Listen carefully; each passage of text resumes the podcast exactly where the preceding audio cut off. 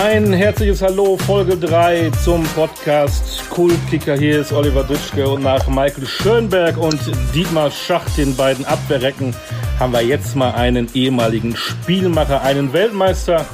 Und es klingt ein bisschen wie ein alter Edgar Wallace-Krimi, der Mann mit dem tödlichen Pass. Ich begrüße Uwe Bein. Hallo Uwe. Hallo, grüße dich. Wie geht's dir denn so in der Länderspielwoche? Ich muss sagen, ich habe die Woche ohne Fußball verbracht. Ich habe äh, mich mehr auf die US Open im Tennis fixiert und äh, bin auch ganz froh darüber, weil da habe ich sehr gute Spiele gesehen. besser, möglicherweise besser, man weiß es nicht. Nationalmannschaft kommen wir natürlich nachher nochmal, ist ja ein wichtiger Punkt in deiner Karriere. Vorher für alle brauchen wir ein bisschen Geografie-Nachhilfe, Uwe. Ähm, wo liegt Längers und wo liegt Heringen? Ja, die beiden Orte liegen nebeneinander und direkt an der Zonengrenze. Das heißt, 25 äh, Kilometer von Bad Hersfeld entfernt, wo ich jetzt meinen Wohnsitz habe. Ich frage das ja nicht umsonst. Da hast du dein, äh, deine Fußballkarriere sozusagen begonnen. Ne? Erzähl mal, wie war denn so? Wann hast du mit Fußball angefangen? Wie alt warst du? Drei, vier, fünf?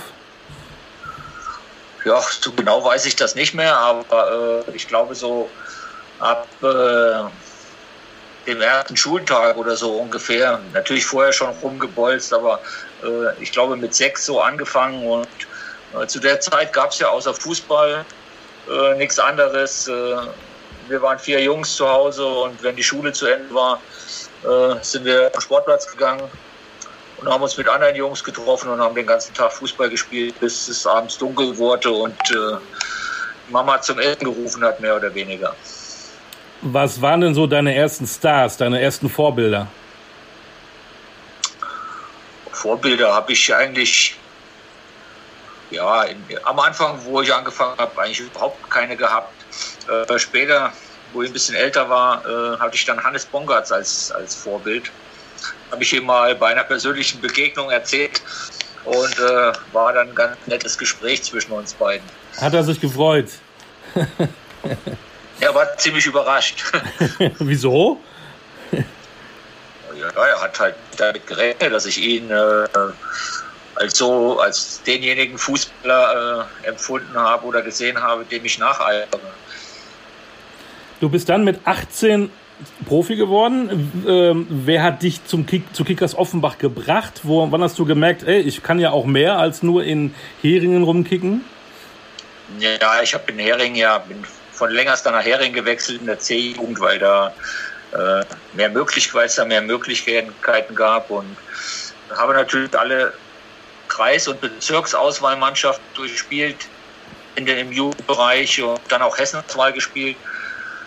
Und äh, ja, und dann haben wir auf, eigenen, auf eigene Initiative mehr oder weniger in Offenbach angerufen beim Herrn Huber und haben gefragt, ob wir, also ich und noch ein Kumpel von mir, ob wir zum Probetraining kommen dürfen. Ja. Ja, und das durften wir dann, sind in Offenbach gefahren und äh, nach dem ersten Training hat der Hermann äh, zu uns gesagt, äh, ihr könnt gerne im nächsten Jahr hier bei uns spielen. Ja, und dann hat er seinen Lauf genommen. Also ohne Berater, alles selbst gemacht damals noch. Ja, ich bin froh, dass ich keinen Berater in dem Sinne, wie es heute ist, hatte. ich hatte zwar jemanden, der mir mit Rat und Tat also zur Seite stand, aber äh, niemanden, der für mich die Verhandlungen geführt hat. Wie waren für dich so die ersten sechs Jahre im Profifußball bei Kickers Offenbach? Unter anderem war da ja auch so ein bekannter Spieler wie Rudi Völler damals äh, auch in Offenbach, ne?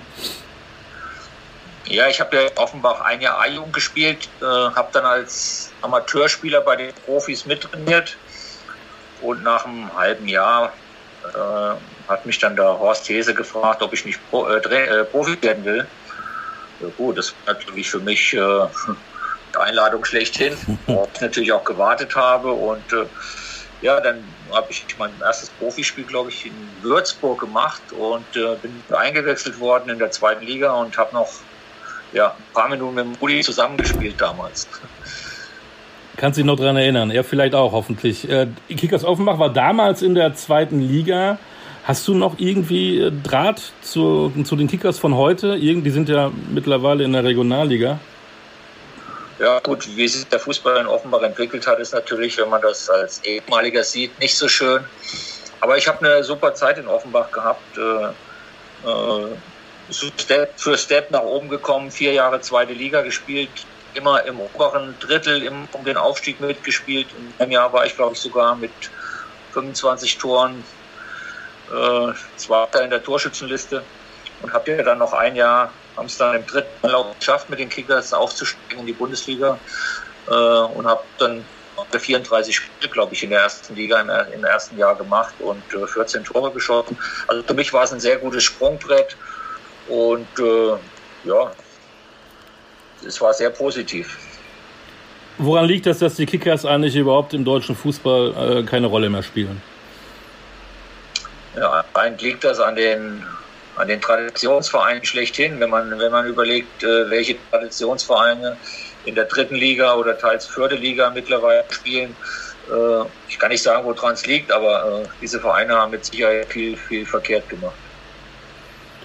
Nach Offenbach, nach sechs Jahren Offenbach, dann zum ähm, größeren 1. FC Köln. Deine Mitspieler waren Hessler, Litbarski, Alov, Schumacher. Das war dann schon ein Schuh größer als bei den Kickers, oder? Ja, das war für mich auch, äh, ich sag mal, den, als ich nach Köln kam und zum ersten Training da aufgeschlagen habe, wenn du dann mit äh, sechs, sieben Nationalspielern auf einmal trainieren darfst, das ist schon was ganz anderes. Und äh, aber ich hatte in Köln einen sehr guten Start. Wir haben, das kann ich mich noch gut daran erinnern, wir haben einen Kreis gespielt, 5 gegen 2. Und äh, da wird man ja als Neuer dann so ein bisschen ja, getestet, mehr oder weniger. Meine erste Aktion war mehr oder weniger, äh, ich glaube, Pierre Litbarski habe ich einen durch die Beine gespielt beim 5 gegen 2 und da war ich akzeptiert. Wie kam Aber, dieser Wechsel zustande? Du hast eben gesagt, du hast keinen Berater gehabt. Da, dann schon oder auch alles alleine gemacht? Ja, die Verhandlung habe ich dann selber gemacht. Äh, ich weiß gar nicht, wer auf, irgendjemand ist auf mich zugekommen, hat ja der erste FC Köln hat Interesse an dir und äh, ja, dann habe ich mich mit dem Karl-Heinz Thiel getroffen und dann hat das seinen Weg genommen. War das für dich sportlich ein enorm großer Schritt oder warst du eigentlich auch so talentiert, dass der Schritt von Offenbach nach Köln für dich dann gar nicht so groß war? Ja, es ist, ich denke mal, es ist schon äh, ein Unterschied, wenn man äh, vom Abstieg, Absteiger mehr oder weniger, was wir ja damals waren, zum äh, Club wie 1. FC Köln kommen mit den äh, Pokalsiegen und Meister sind sie, glaube ich, ja auch schon gewesen. Äh, das schon, war schon irgendwie was Besonderes für mich. Aber äh, ich hatte da keine Angst vor, weil ich habe vier Jahre zweite Liga, ein Jahr erste Liga gespielt und ich äh, hatte auch Selbstvertrauen und wusste, was ich kann und hatte auch äh, das Selbstvertrauen äh, zu sagen, da setze ich mich durch. Wenn ich jetzt so die Städte sage, Gijon, Prag, Hammarby, Lissabon, Waregem, weißt du, worauf ich hinaus will, oder?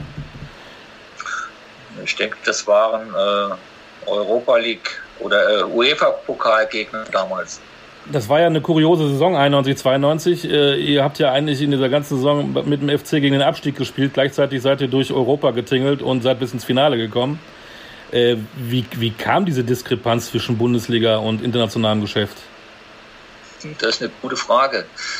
Ja, in der Bundesliga hat es halt, halt nicht so funktioniert und äh, wir waren jetzt nicht akute Abstiegsgefahr, aber wir hatten immer, äh, sagen wir mal, die, die Möglichkeit mit zwei Niederlagen richtig tief reinzurutschen. Das ist zum Glück damals passiert. Ja, und in der, im UEFA Cup haben wir äh, ja, 120, 130 Prozent jedes Spiel gespielt und äh, sind da, glaube ich, auch verdient bis ins Finale gekommen wo wir dann äh, sehr unglücklich und durch Entscheidungen der UEFA unser, unser Endspiel in Berlin austragen mussten und nicht in Köln spielen durften. Äh, ich denke, das hat uns vielleicht auch den Titel gekostet. Ja, da war ja was irgendwie mit äh, in, in Belgien mit, mit irgendwelche Randale der Fans und deswegen durftet ihr in nur 300 Kilometer entfernt äh, euer ja. Endspiel machen. damals war es noch Hin- und Rückspiel. Ihr hattet 5 zu 1 in Madrid, glaube ich, verloren. Ja. Aber immerhin das Rückspiel dann 2-0 gewonnen. Da hat ein Herr Uwe Bein sogar noch ein Tor geschossen. Stimmt. Aber das war vielleicht dann doch was anderes, als wenn man dann in Köln spielt, oder? Ja, wir, wir wussten ja auch, dass, dass die Spanier, wir hatten auch in Berlin noch die Möglichkeit, das Spiel umzudrehen. Und wir wussten ja auch, dass die Spanier, äh, gerade wenn sie in Deutschland spielen, äh, sich schon ein bisschen schon ein bisschen Angst hatten und Respekt hatten. Und wir sind, glaube ich, früh in Führung gegangen im, im Rückspiel und haben das 2-0 dann gemacht. Wenn man dann vielleicht das 3-0 irgendwann eine Viertelstunde vor Schluss macht, dann äh, ist in so einem Spiel natürlich dann noch alles möglich, aber das ist uns halt nicht gelungen. Aber ich sage immer, wenn wir in Köln vor eigenem Publikum gespielt hätten, hätten das 5-1 noch wettgemacht. Ja. Hast du noch Erinnerungen an diese anderen Spiele in Gijon, in Prag, in, in Hammerby? Da, da habe ich irgendwie gelesen, da war auch so Nebel. Oder Lissabon? Nee, eigentlich gar nicht. Ich weiß nur, dass ich in, in Köln äh, fast in jedem äh, UEFA-Pokalspiel ein Tor gemacht habe. Deswegen hatte ich auch den Namen Mr. Europa Cup. Oh. Unter welcher Schlagzeile würdest du diese drei Jahre Köln sehen? Ich war nur zwei in Köln. Zwei? Warst du nicht 84 bis 87 da?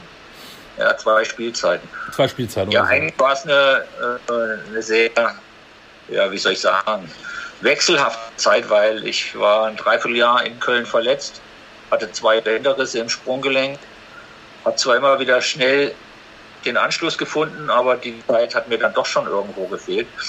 Aber in Köln äh, habe ich mich, glaube ich, schon in das, ins äh, Notizbuch einiger anderer eingetragen durch die Leistung und äh, ja, das sollte dann alles zwei Jahre später erst äh, passieren. Wenn wir, wir haben es eben verglichen mit Offenbach und, und heute äh, erst FC Köln. Heute hast du noch Kontakte zum FC? Gibt es da noch irgendwelche Verbindungen?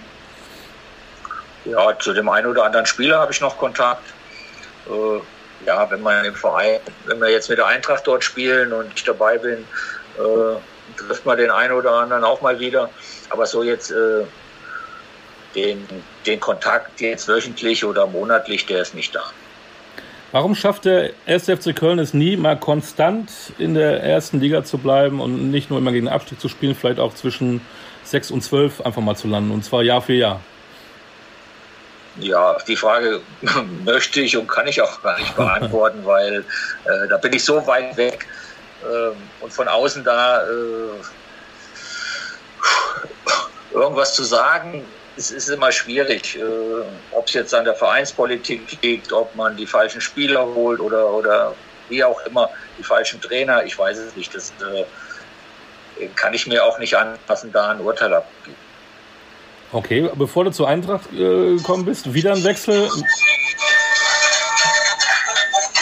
Da ruft die Frau an. äh, nicht so wichtig. nicht so wichtig, war die Ehefrau. Bevor du zu Eintracht gekommen bist, da kommen wir gleich noch zu, äh, warst du aber auch noch beim HSV, auch wieder ein traditionsreicher Verein. Äh, wie kam dieser Wechsel zustande? Oh, das war ganz kurios. Äh, der Michael Mayer war Manager beim FC damals und Christoph Daum war Trainer. Und dann wurde der Manager gewechselt, Udo Latte kam und Christoph Daum wollte Icke Hessler und mich weghaben, abgeben. Weißt du warum? Anscheinend haben wir ihn fast, ich weiß es nicht, keine Ahnung, weiß ich bis heute nicht. Auf jeden Fall äh, war ich nicht der Spieler für, für Christoph Daum. Und äh, dann hat der Udo Latex sein Veto eingelegen. Äh, das geht nicht. Äh, wir können jetzt zwei, die kicken können, weggehen lassen. Und dann äh, ist der Icke geblieben. Ich hatte ein Angebot vom HSV. Ja, bin dann nach Hamburg geflogen, habe mich mit Felix Magath getroffen und habe ihm mehr oder weniger per Handschlag zugesagt und äh, bin dann nach Hamburg gewechselt. Wie war die Zeit für dich? Sehr schwierig, weil äh, Felix hatte mich nach Hamburg geholt und äh, als es dann losging, sehr, ich weiß nicht, ob sich das überschnitten hat, aber er war dann auf einmal kein Manager mehr und kam ein neuer Trainer mit Josip Skobla, der bei Hannover gespielt hat, früher super Fußballer war, aber als Trainer so seine Probleme hatte und äh, ja, und wir haben einen sehr schlechten Start gehabt. Dann kam die Posse mit Uli Stein, äh, der im Supercup-Spiel, glaube ich, äh, dem Wegmann auf die Nase gehauen hat. Äh, Uli ist dann nach Frankfurt gewechselt, wo ich ihn zwei Jahre später dann doch mit ihm spielen konnte. Äh, und Josip Skobler hat einen Torwart geholt aus seiner Heimat und äh, da haben wir am Anfang alle gedacht, boah, was ein Athlet, der springt im Stand über anderthalb Meter hohe Hürden und so weiter. Aber er hatte ein Problem, der konnte den Ball nicht fangen. und das, so schlecht jetzt war er nicht, aber äh, wie es dann halt so läuft, im ersten Spiel in, in München hat man sechs Stück gekriegt und ja, dieses, der Anfang lief ganz schlecht und äh, der Trainer wurde dann entlassen und ja, da war weder Trainer noch da, noch Felix Magath und dann wurde Willi Reimann Trainer und äh, ja, der kannte viele Spieler, mit denen er schon zusammen gespielt hat und so weiter und ja, ich war dann sozusagen ein Fremder und ja, hatte im Prinzip keine Chance bei ihm. Hab zwar sehr gut trainiert und alles und äh, war dann eigentlich schon so weit, dass ich äh, gesagt habe, ich äh, aufhören Fußball zu spielen, ich lasse mich reamateurisieren, gehe zurück nach Hessen. Oh. Hatte schon mit Kurt Geinzer, meinem ehemaligen Mitspieler in Offenbach, äh, alles klar gemacht. Der war Trainer in Aschaffenburg. Ich, Kurt, wenn ich die Freigabe bekomme, äh, lasse ich mich reamatisieren und, und komme zu euch. Äh, der Reimann hat sie mir aber nicht gegeben. Ich war Zum Glück. Zehn, zehnmal bei ihm in der Kabine nach, nach allen möglichen Szenarien, und, äh, aber er hat mich nicht freigegeben. Ja, wie es dann so kommt, haben wir in Bochum Pokalspiel gehabt und äh, haben dort verloren im Halbfinale. Und da es Theater mit Auswechslungen mit seinen Spielern und dann haben irgendwelche gegen ihn geschossen. Und da hat er auf einmal das nächste Spiel Bruno Labbadia an Spörl und mich spielen lassen. Wir haben gewonnen. Auf einmal war ich in der Mannschaft. Und ein halbes Jahr später war ich Nationalspieler. Also sehr kurios. Sehr, sehr kuriose Geschichten alles, aber äh, letztendlich äh, war ich stinke sauer auf ihn, aber letztendlich muss ich ihm auch noch dankbar sein, äh, dass er mir die Freigabe gegeben hat. Hammer. Aber du bist nicht lange da geblieben, denn dann, dann bist du 89 zur Eintracht gegangen nach Frankfurt. Da hast du 150 Spiele von deinen 300 ja gemacht. Äh, wie kam es dazu? Hat Uli Stein dich da nach Frankfurt geholt? Äh, nein, ich hätte, ich hätte in Hamburg äh, meinen Vertrag auf 100 Prozent verlängert, weil ich eine sehr gute Zeit in Hamburg hatte. Äh, habe dann einen Anruf von Bernd Hölzenbein bekommen, der Spieler eigentlich Spieler aus Hessen wieder zurück nach Hessen holen wollte, ah. wie, wie, meine Person und Ralf Falkenmeier. Und äh, ja, ich habe dann äh, mit Erich Ribbeck verhandelt in Hamburg. Äh, hatte vorher ein Gespräch mit Felix Beckert, äh, der mich angerufen hatte und mir so einen kleinen Tipp gegeben hat, weil er wusste, was ich verdient habe. Und äh, hat mir mehr oder weniger so einen Tipp gegeben, was ich verdienen könnte oder kann, was auch meiner Leistung entspricht und so weiter. Ja, und dann bin ich in Verhandlungsgespräch mit Erich Ribbeck gegangen und habe ihm nur gesagt, Herr Ribbeck, wenn ich das verdiene, was der Thomas van Hesen verdient, dann können wir hier jetzt und gleich den Vertrag machen. Ja, und wie das dann so ist, äh, der Manager, ja, ja, äh, das, das, können wir machen, der verdient das und das. Und dann äh, habe ich ihn nur angeguckt, bin aufgestanden und habe das Gespräch beendet. Weil? Und, und, das lief, ja, weil der Abstand äh, enorm war. Ja. Ja, und das Ganze hat sich dann äh, wiederholt, fünfmal mindestens. äh, in der Zwischenzeit hatte ich aber in Frankfurt äh, bei dem Bernd Hölzenbein zugesagt. Und äh, ja, und dann, wie soll ich sagen, äh, als wir am Ende des Tages äh, hat Erich Ribbeck war bei, den, bei der Summe, die ich eigentlich verdienen wollte. Nur, äh, ja, das hat sich dann äh, erledigt, weil ich ja da schon in Frankfurt unterschrieben oder zugesagt hatte. Aber da hast du das bekommen, was du wolltest in Frankfurt. Ja, aber das war nicht der Grund, nach Frankfurt zu gehen. Der Grund war ganz einfach, äh, die Eintracht wollte mich und äh, Erich Rippeck für den HSV äh, wollte mich im Prinzip auch noch, aber äh, für Voraussetzungen oder zu Voraussetzungen, die einfach nicht äh, mehr, die nicht angebracht waren. Aber das ist dann die Geschichte Uwe Bein und Eintracht Frankfurt. Das hat dann auch gepasst, auch die ganze Zeit, oder? Ja, das hat von, von A bis Z gepasst. Ich habe mich vom ersten Tag an äh, sehr, sehr wohl gefühlt in Frankfurt. Äh, die, die Fans haben mich akzeptiert vom ersten Spiel an, obwohl ich vom, dann von der anderen Main-Seite kam oder da schon mal gespielt hatte. Nee, Frankfurt war vom, vom ersten Tag an, äh, denke ich, sehr, sehr gut und es war die absolut richtige Entscheidung und war auch äh, meine eigentlich mit die schönste Zeit in meiner Karriere.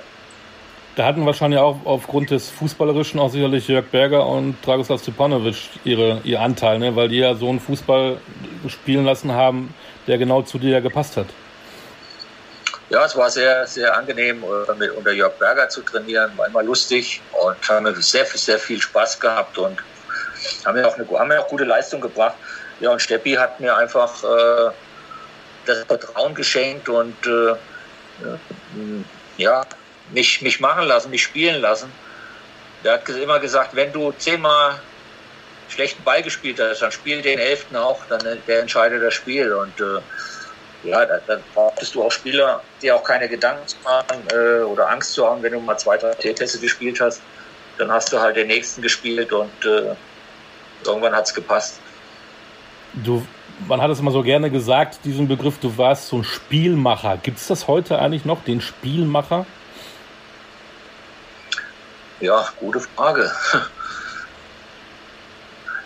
Ja, normalerweise ein, ein, ein Messi ist natürlich normalerweise ein Spielmacher schlechthin, aber er spielt ja nicht auf dieser Position hinter den Spitzen. Er spielt ja äh, weder vorne im Zentrum oder, oder spielt hinten dran, auf der Seite.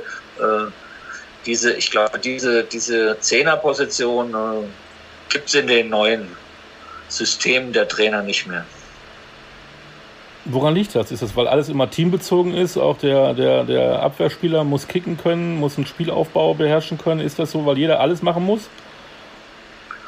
Nein, es hat sich halt, es hat sich halt sehr, sehr viel geändert und äh, ich tue mich schwer damit, äh, das zu verstehen, weil wenn mir irgendjemand sagt, die spielen mit einer flachen Vier oder einer hinteren oder einer versteckten Sechs oder sonst irgendwas, das sind alles äh, Wörter oder Sachen für mich, die ich einfach nicht nachvollziehen kann und äh, das verkompliziert das ganze Fußballspielen und äh, wenn ich glaube, manche Spieler haben ihr Problem damit, äh, das zu verstehen, was sie überhaupt machen sollen. Äh, ich denke, das Einfache ist doch immer noch, äh, man sagt den Spielern äh, die Abstellung, dann gehen die raus und jeder hat eine Aufgabe und äh, aber nicht, was die dann alles für, für Vorgaben haben, in welche Räume sie laufen müssen und Laufwege. Wenn früher uns einer erzählt hat, sag mal, den Laufweg vom Andi Möller oder vom Toni Jeboa.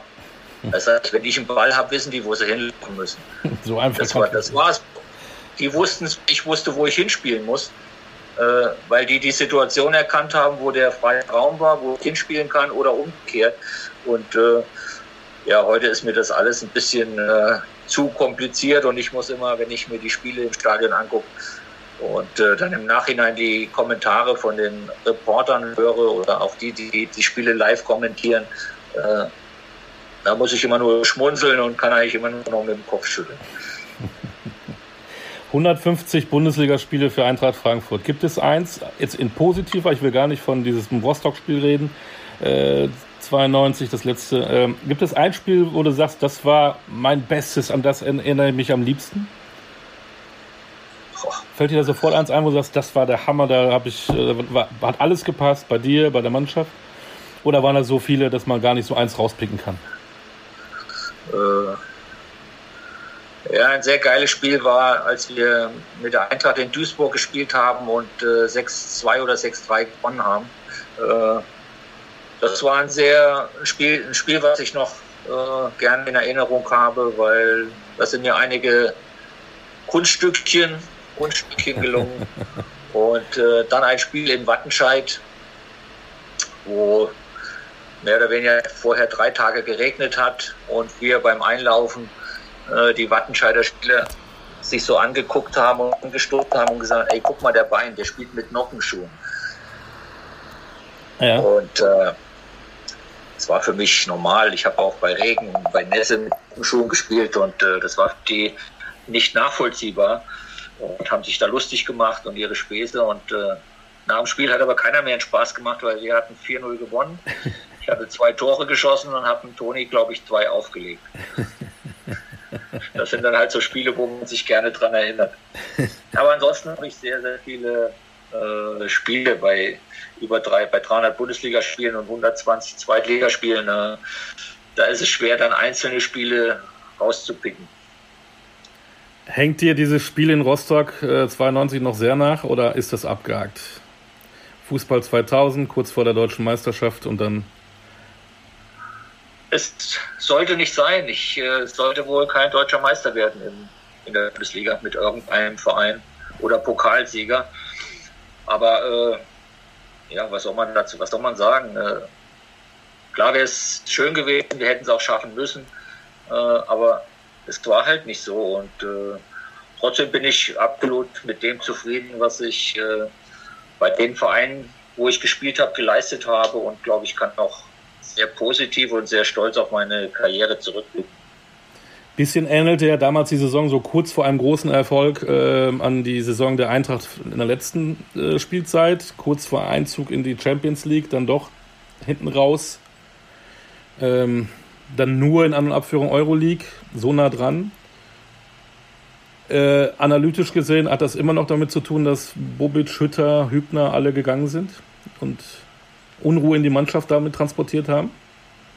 Ja, selbstverständlich. Äh, wenn man, wenn der Sportchef sagt, er, er will weg und zieht das durch, äh, wenn ein Trainer äh, dann vor einem Spiel gegen seinen zukünftigen Verein mitten in der Saison sagt, er hört bei uns auf und wechselt zu dem Verein, das passt alles nicht. Das ist einfach, ja, wie soll ich sagen, eine, eine Unsitte und das gehört sich auch nicht. Und heute Morgen gerade mit jemandem telefoniert, der sagt, habe ich auch gesagt, der hätte doch unserem Vorstand sagen können, er wechselt am Ende der Saison, geht nach Gladbach, alles kein Problem, aber das Ding hätte man am Ende der Saison publik machen müssen und nicht sechs Spieltage vor Schluss. Und äh, man hat es ja in der Vergangenheit auch schon bei anderen Clubs gesehen, wenn sowas passiert ist, äh, ist der sportliche Erfolg dann am Ende nicht so war, wie man sich das vorgestellt hat. Wir haben trotzdem die Euroleague geschafft und äh, ich glaube, das ist auch in Ordnung.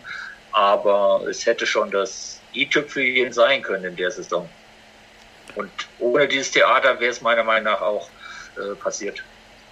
Jetzt bist du auch Markenbotschafter der Eintracht. Du bist viel unterwegs, auch im Namen der Eintracht. Jetzt haben die, hat die Eintracht mit äh, Markus Krösche und Oliver Glasner da auch neue Besetzungen. Wie kommt das draußen so an? Nachdem der Start ja jetzt auch nicht unbedingt so erfolgreich war. Ja, ich habe bisher nur mit. Äh, jetzt muss ich erstmal. Oh, jetzt habe ich einen Hänger. ja. Kannst das ja auch nicht löschen, oder? Mache ich nicht. Nein, ich habe äh, bisher erst äh, Markus Krösche kurz kennengelernt, mit ihm noch ein paar Worte gesprochen. Äh, äh, Oliver Glasner noch nicht persönlich kennengelernt. Äh, ich denke, die Eintracht hat zwei Profis geholt, die auch in der Vergangenheit äh, schon gezeigt haben, äh, dass sie gute Arbeit abliefern. Für mich machen sie einen sehr positiven Eindruck und man muss, den, muss ihnen einfach eine gewisse Zeit geben, weil äh, es ist ja nicht so, dass sie jetzt eine Mannschaft übernommen haben, äh, wo die in der letzten Saison komplett durchgespielt hat, sondern es sind ja schon viele äh, neue Spieler da, junge Spieler da, die einfach Zeit brauchen. Und ich sehe es so, wir werden mit Sicherheit eine sehr ordentliche Saison spielen, aber die Jungs brauchen noch ein bisschen Zeit und die müssen einfach, das Umfeld muss ihnen das einfach geben und äh, die Fans natürlich auch.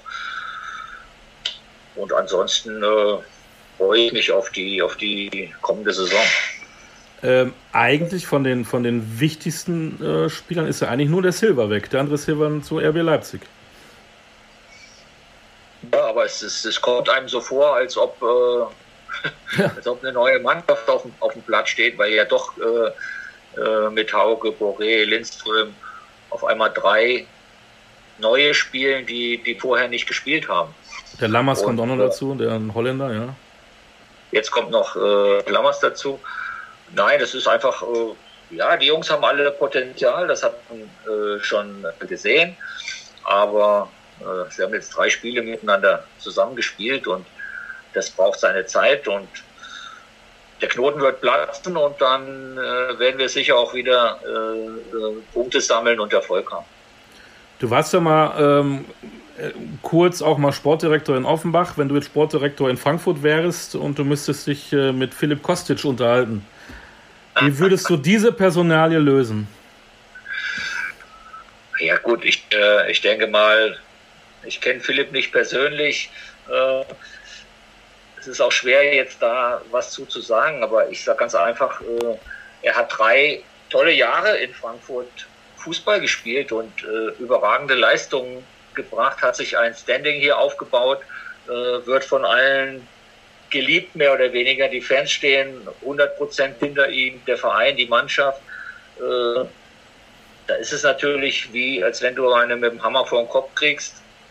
Für die Fans, für uns alle eigentlich, äh, dass ein Spieler nach drei Jahren dann sich hinstellt und sagt, äh, er streikt, er trainiert nicht, er spielt nicht, er will weg. Äh, ich denke, das ist ein No-Go und äh, keine Ahnung, auf welchen Mist das gewachsen ist, aber äh, das gehört sich einfach nicht und äh, ja, der Eintracht wird ihm, denke ich, verzeihen. Der, es werden sicherlich schon Gespräche stattgefunden haben, was dieses Thema äh, angeht. Äh, ja, den Kredit bei den Fans, bei der Mannschaft äh, kann er sich eigentlich nur zurückholen über, über gute Leistungen. Äh, ansonsten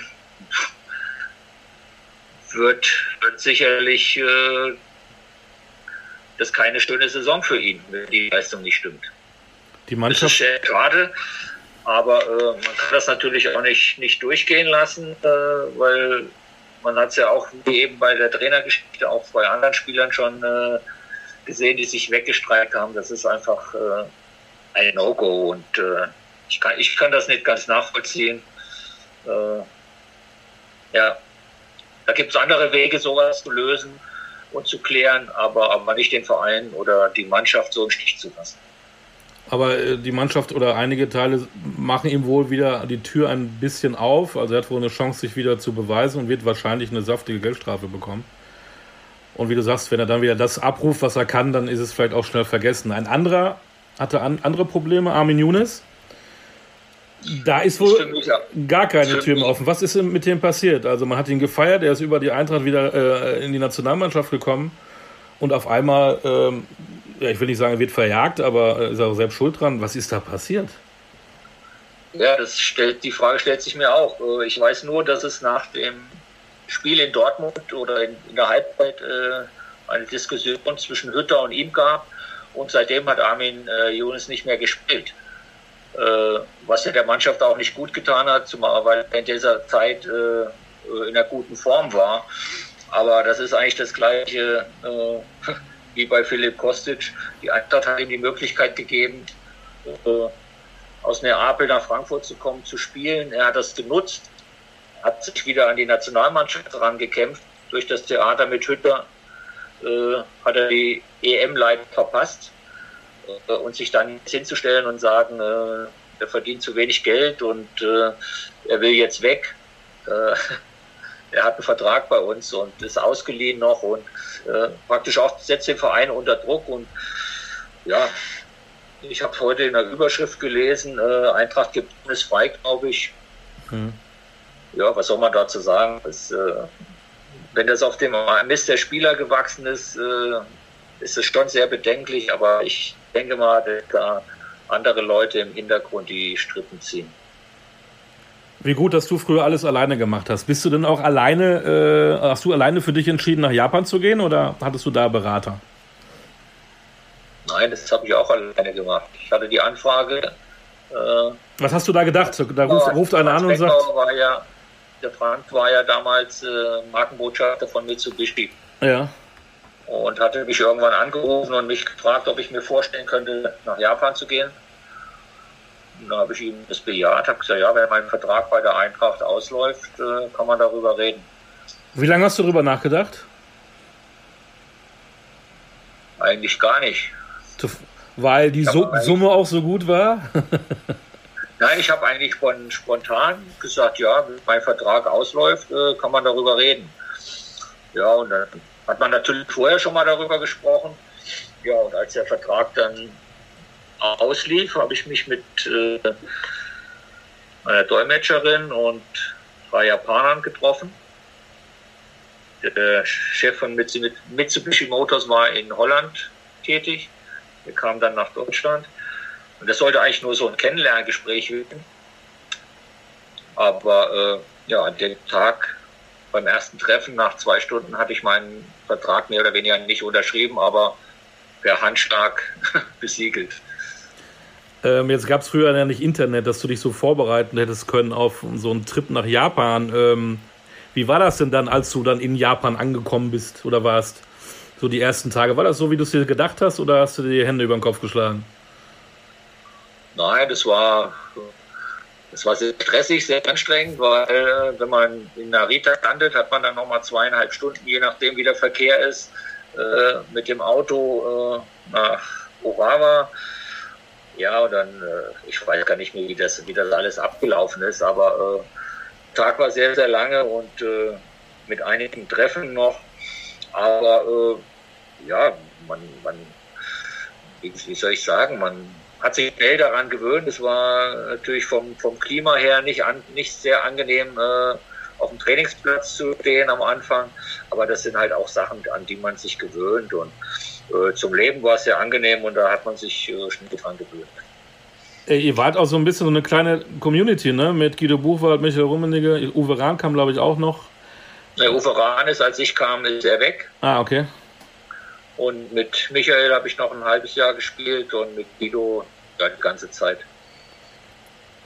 Was hast du für dich damals so mitgenommen aus der Zeit äh, in Japan? Was hat dich das, äh, hat dich das irgendwie verändert? Wie meinst du das jetzt verändert? So charakterlich, hast du irgendwie da ähm, andere Werte kennengelernt oder ging es da gar nicht darum? Sind die Japaner anders als die Deutschen? Ja, ich, äh, in erster Linie bin ich nach Japan gegangen, äh, um dort Fußball zu spielen und Geld zu verdienen. Ja. Und zu der Zeit konnte man in Japan viel mehr Geld verdienen als in Deutschland.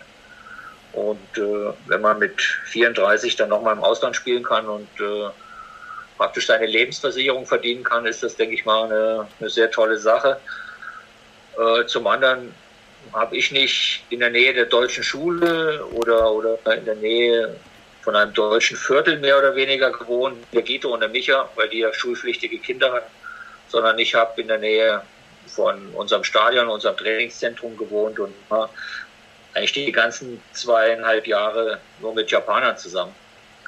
Und habe sehr, sehr nette, herzliche Leute kennengelernt, zu denen ich heute noch Kontakt habe, mit den Spielern äh, sowieso. War auch, glaube ich, schon sieben oder acht Mal wieder in Tokio und immer wenn ich in Tokio bin, äh, organisiert jemand ein Treffen mit allen ehemaligen Spielern und Familien. Ja, das ist dann immer das Highlight schlechthin und äh, möchte ich nicht wissen und ich freue mich schon darauf, wenn hoffentlich Corona vorbei ist, irgendwann äh, mal wieder nach Japan zu fliegen. Wir, ich habe mal geguckt, wir haben zurzeit acht Japaner in der Bundesliga. Ähm, na klar, der, der Opa Hasebe und der Kamada äh, bei der Eintracht, aber der Endo ist, glaube ich, sogar Kapitän beim VfB Stuttgart. Äh, was zeichnen diese Japaner aus? Warum können die sich in der Bundesliga so zurechtfinden? Ich glaube, das beste Beispiel ist Makoto Hasebe. Äh, er ist nicht 90% Profi, sondern 150% Profi und äh, er lebt danach, er, er trainiert danach. Er, er ordnet alles dem Fußball unter und äh, ist für mich schlechthin das Beispiel für ein, für ein großes Vorbild. Äh, zum anderen muss man sagen, die Japaner sind sehr, sehr lernwillig. Mhm. Äh, zu meiner Zeit, wenn wir als Europäer aufgehört haben zu trainieren, nach, sage ich jetzt, anderthalb Stunden, sind reingegangen zur Massage, zum Duschen und ich bin eine Stunde später vom Trainingsplatz weggefahren. Da waren die 18-, 19-Jährigen, die jungen Spieler, immer noch auf dem Platz, haben sich die Bälle zugespielt, haben die Bälle in der Luft gehalten, haben Fußballtennis gespielt. Äh, ja, die wollen mehr, die, die sind, die sind, sage ich jetzt mal, äh, ja, die haben halt die Einstellung zu, zu dem Beruf, zum Fußballprofi und die wissen auch, dass ohne Fleiß, äh, ohne Arbeit da nichts passiert oder sie nicht vorankommen. Und ich denke, alle Japaner, die bisher äh, in der Bundesliga spiel, gespielt haben und speziell bei der Eintracht gespielt haben, haben das auch unter Beweis gestellt äh, und mit guter Leistung äh, das bestätigt, was ich jetzt sage.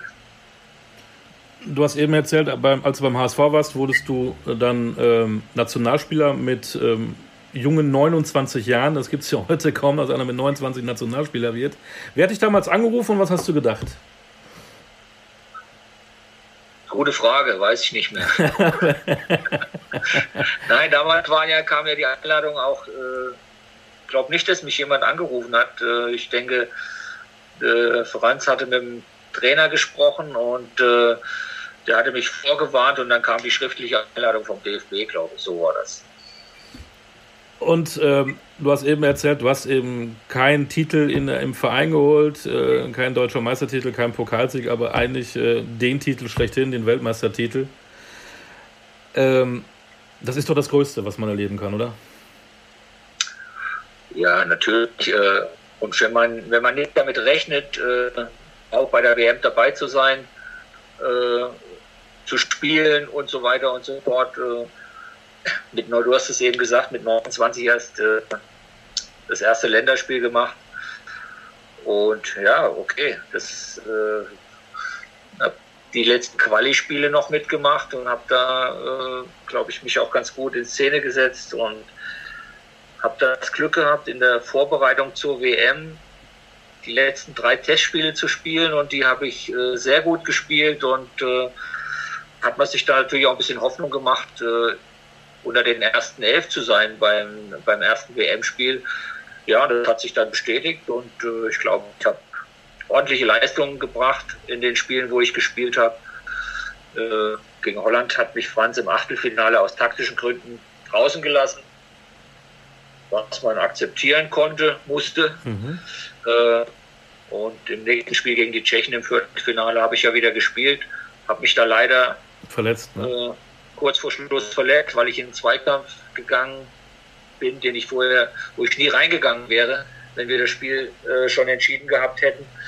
Äh, ja, und wenn dann ein Franz Beckenbauer vor dem England-Spiel, wo ich eigentlich, wo ich nicht trainieren konnte und er mich fragt, ob ich 100% fit bin, ja, ich habe ehrlich geantwortet, habe gesagt, äh, nein.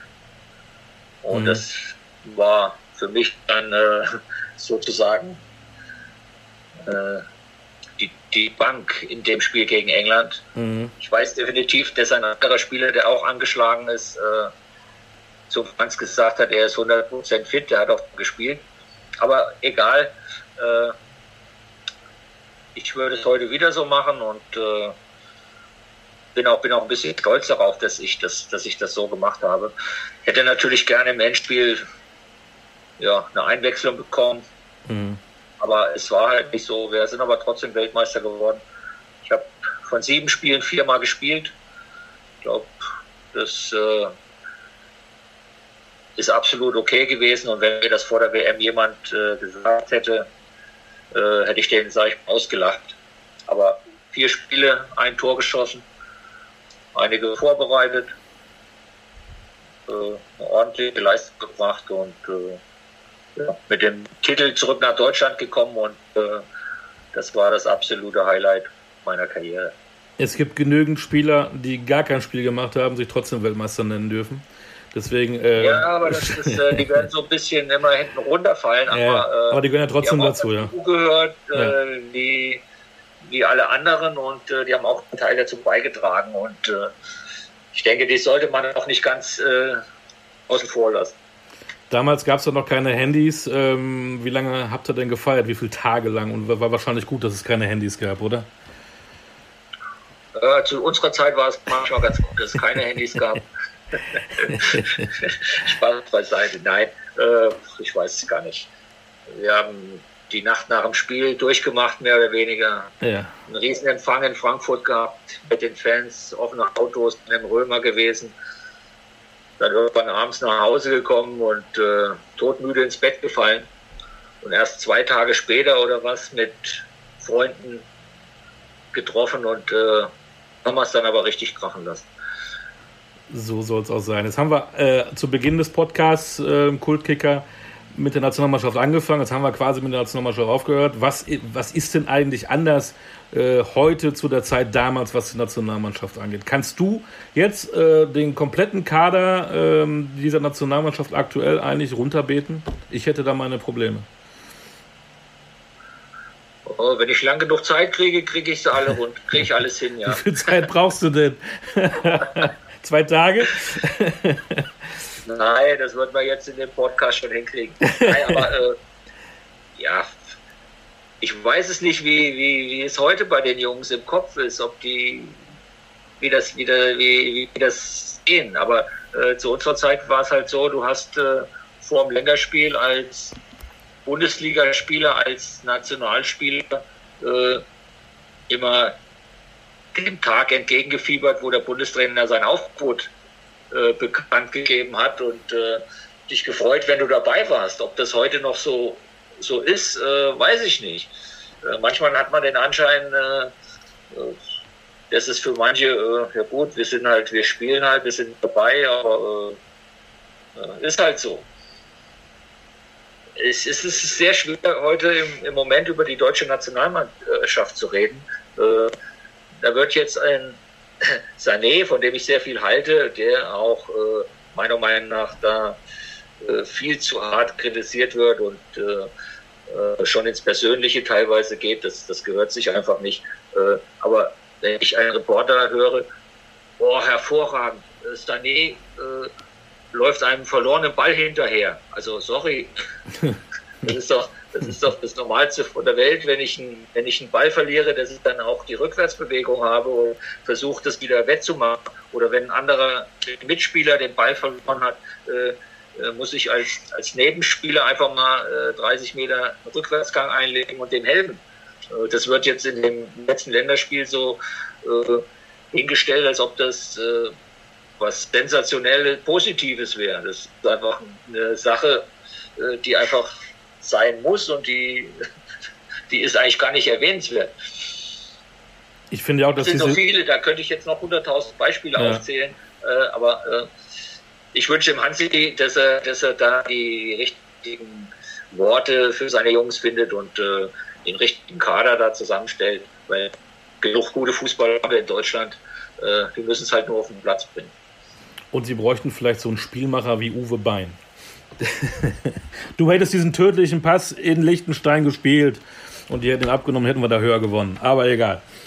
Ähm, Uwe, du hattest eine wunderbare Karriere. Du bist Weltmeister, das darfst du heute noch sagen. Ähm, eins muss ich noch fragen, was familiär ist. Wie oft kommt dein Schwiegersohn Danny da Costa zu dir und will von dir Tipps haben? ja, es ist ja meine, eine, fast eine Weltreise von und oft von Frankfurt nach Bad Hersfeld zu fahren, weil immer viel, viel Verkehr ist. Wir telefonieren oft miteinander, natürlich auch mit meiner Tochter dann oder mit meinen Töchtern. Natürlich. Äh, aber ja, wir reden auch über Fußball, klar, aber äh, ich glaube, Tipps von mir brauche ich nicht. äh, ja, wenn mir irgendwas Spezielles auffällt, stupse ich ihn auch mal an und sage, äh, sag mal, was war das denn oder so.